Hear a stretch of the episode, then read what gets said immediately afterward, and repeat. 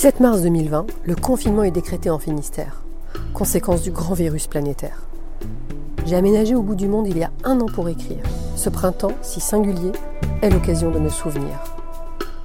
Né sous le signe du confinement il y a 53 ans, j'ai rassemblé 60 anecdotes confinées, tantôt romantiques, tantôt volcaniques, aventureuses et malicieuses. Un podcast inédit. Balade confinée. Bonne écoute.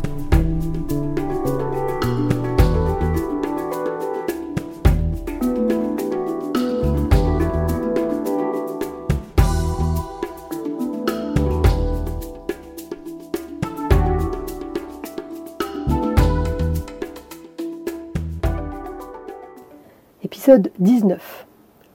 Confiné à Boulogne-Nord. J'aurais dû me douter. Les chiffres, c'est pas mon truc. Pas davantage les reporting, les tableaux, les logiciels, Excel. J'aurais dû me douter que les chiffres à outrance mènent à l'impasse. S'orienter vers un métier de chiffres, c'est n'avoir aucun sens de la poésie.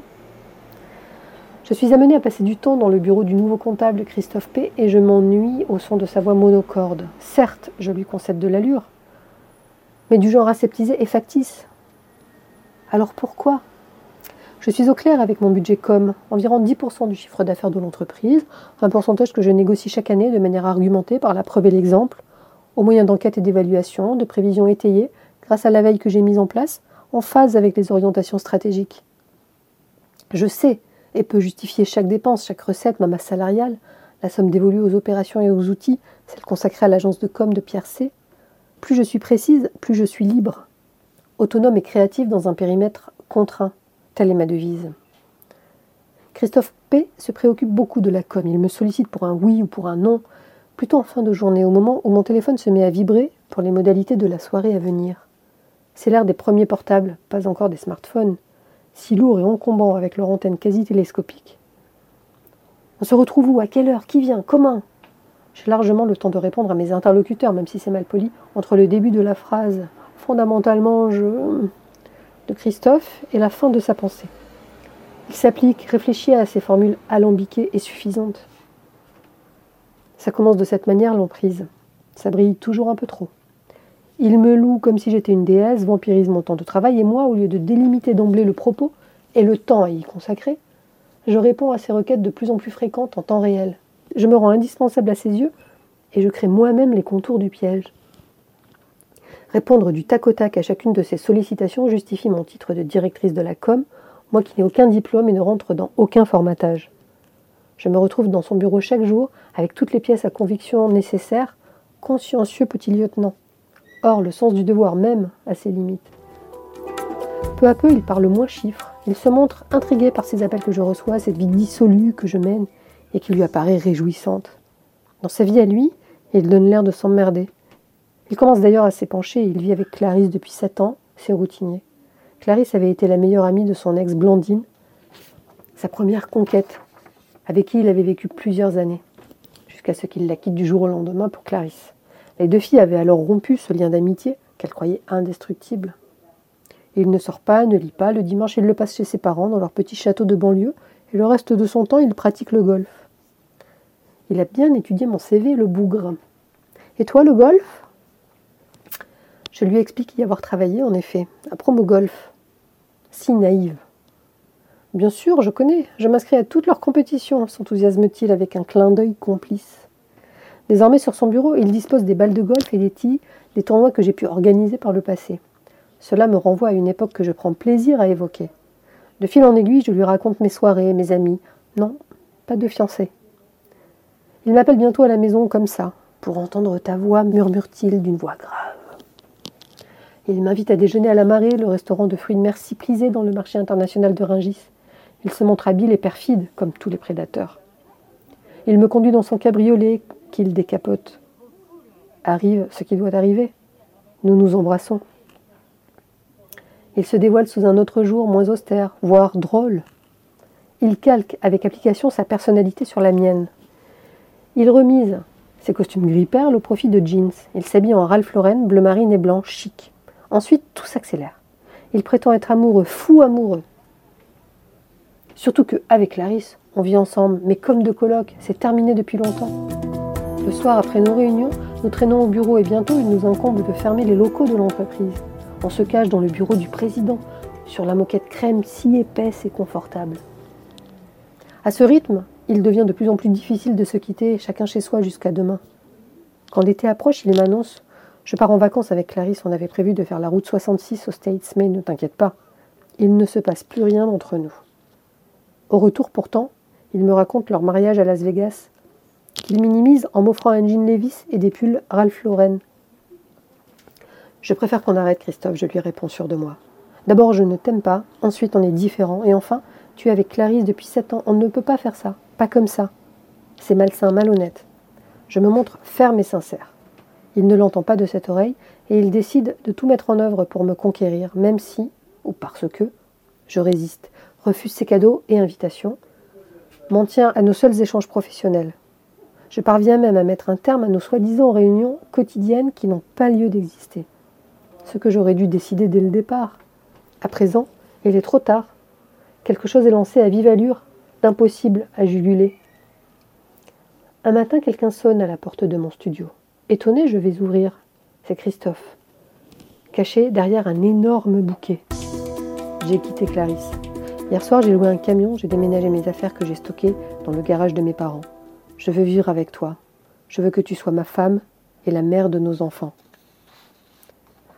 D'un côté, j'entends les mises en garde de mes amis. S'il a fait ce qu'il a fait avec ses ex, il le refera avec toi. Il est malade, ce type. Aucune confiance, préserve-toi. C'est un PN. De l'autre, je trouve cela romantique et téméraire.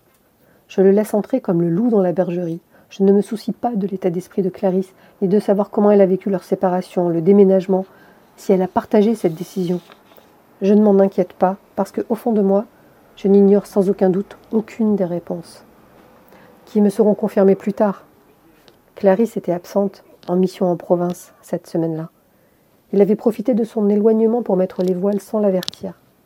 Elle s'était retrouvée seule en rentrant dans leur appartement vide. La douleur qu'elle a dû ressentir, je l'ai connue moi-même quelques mois plus tard, semblable. Mon studio ne lui plaît pas, trop confiné pour deux. Lui exige d'habiter à Boulogne-Nord, où il a par ailleurs vécu avec Blandine, jadis. C'est là que nous élèverons nos enfants, proclame-t-il. En face du bois de Boulogne, nous trouvons sans difficulté un grand de pièces à louer avec un jardin dans une résidence prisée. Ses parents millionnaires prennent tout en charge et aménagent l'endroit. Je me débarrasse de mon canapé lit, de ma table, de mes chaises, de mes bols, de mes assiettes. Il ne cesse de parler de nos enfants, mais moi, des enfants, je n'en veux pas. Aménager à deux ma prise de cours, que dire de devenir mère? Pourtant, je me retrouve enceinte. Le ciel me tombe sur la tête. situation d'urgence, dîner de filles de crise. Mes copines s'estiment partagées. Virginie insiste pour que je garde l'enfant. Un fœtus, c'est déjà un être vivant. Les autres privilégient l'avortement, certaines avec nuance, d'autres plus radicales, comme je le suis intérieurement. Cet événement-là sonne la rupture progressive avec mon amie Virginie, une conséquence qui m'afflige bien davantage que ma décision. Nous passons Noël chez ses parents, Christophe et moi. Je ne le vois pas de la soirée ni de la nuit. Dans sa sacoche, j'ai repéré quelques jours auparavant un coffret Dior. Plus tard, bien plus tard, j'ai su qu'il s'agissait d'une bague de fiançailles destinée à Clarisse qu'il avait recommencé à voir et avec laquelle il avait passé cette veillée, couvert par ses parents trop cérémonieux et dispendieux pour être honnête. D'affreux arrivistes. Pendant ce temps, ma grand-mère adorée, ma mamie du Tressir, est en train de mourir. Mes parents se sont offerts un voyage à Los Angeles, à la conquête des casinos et de Céline Dion, dans la vallée de la mort à San Francisco. Ils s'apprêtent à rentrer. Christophe P qui m'avait sommé d'être enceinte, il voulait tellement une petite fille qui me ressemblerait et qu'il aurait appelée Margot, me pressait à présent d'avorter. Je me suis trompée. Pas avec toi, pas maintenant. Et le cap, tu te rends compte? Je ne pourrai plus en profiter. J'ai pris la seule décision possible. Avorter. Je n'aimais pas Christophe, et il était devenu limpide que nous ne finirions pas ensemble. Je ne souhaitais pas d'enfant en général, et pas avec lui en particulier. Il est aisé de traduire ses intentions de manière si sereine avec le recul. Sur le moment, c'est plus obscur et j'oscille jusqu'à la nausée. Ma gynéco, qui me suit depuis toujours et qui ne pratique pas l'IVG, me recommande de me plier à la loi et de consulter un psy avant de choisir. Sauf que j'ai choisi. Un choix indiscutable. Ni avec un psychologue, un psychiatre ou je ne sais qui, qui ne ferait que ralentir le processus et me convaincre davantage encore. Nathalie arrive à ma rescousse me recommandant un obstétricien.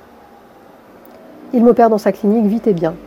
Nathalie vient me chercher et me ramène chez elle, avant de me raccompagner à Boulogne-Nord, chez nous. Un chez nous fantomatique. Christophe a décidé de prendre du recul et s'est installé chez ses parents, faire le point. Jusqu'à ce que l'anesthésie fasse son effet, j'ai attendu Christophe.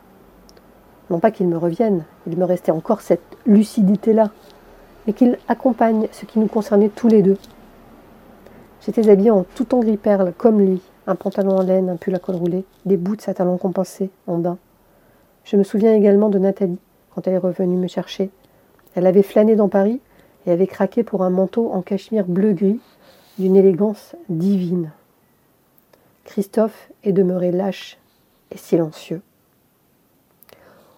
On pourrait penser que je viens de vivre le pire. Eh bien non, le pire me guette. Je dois me résoudre à retourner travailler et revoir Christophe.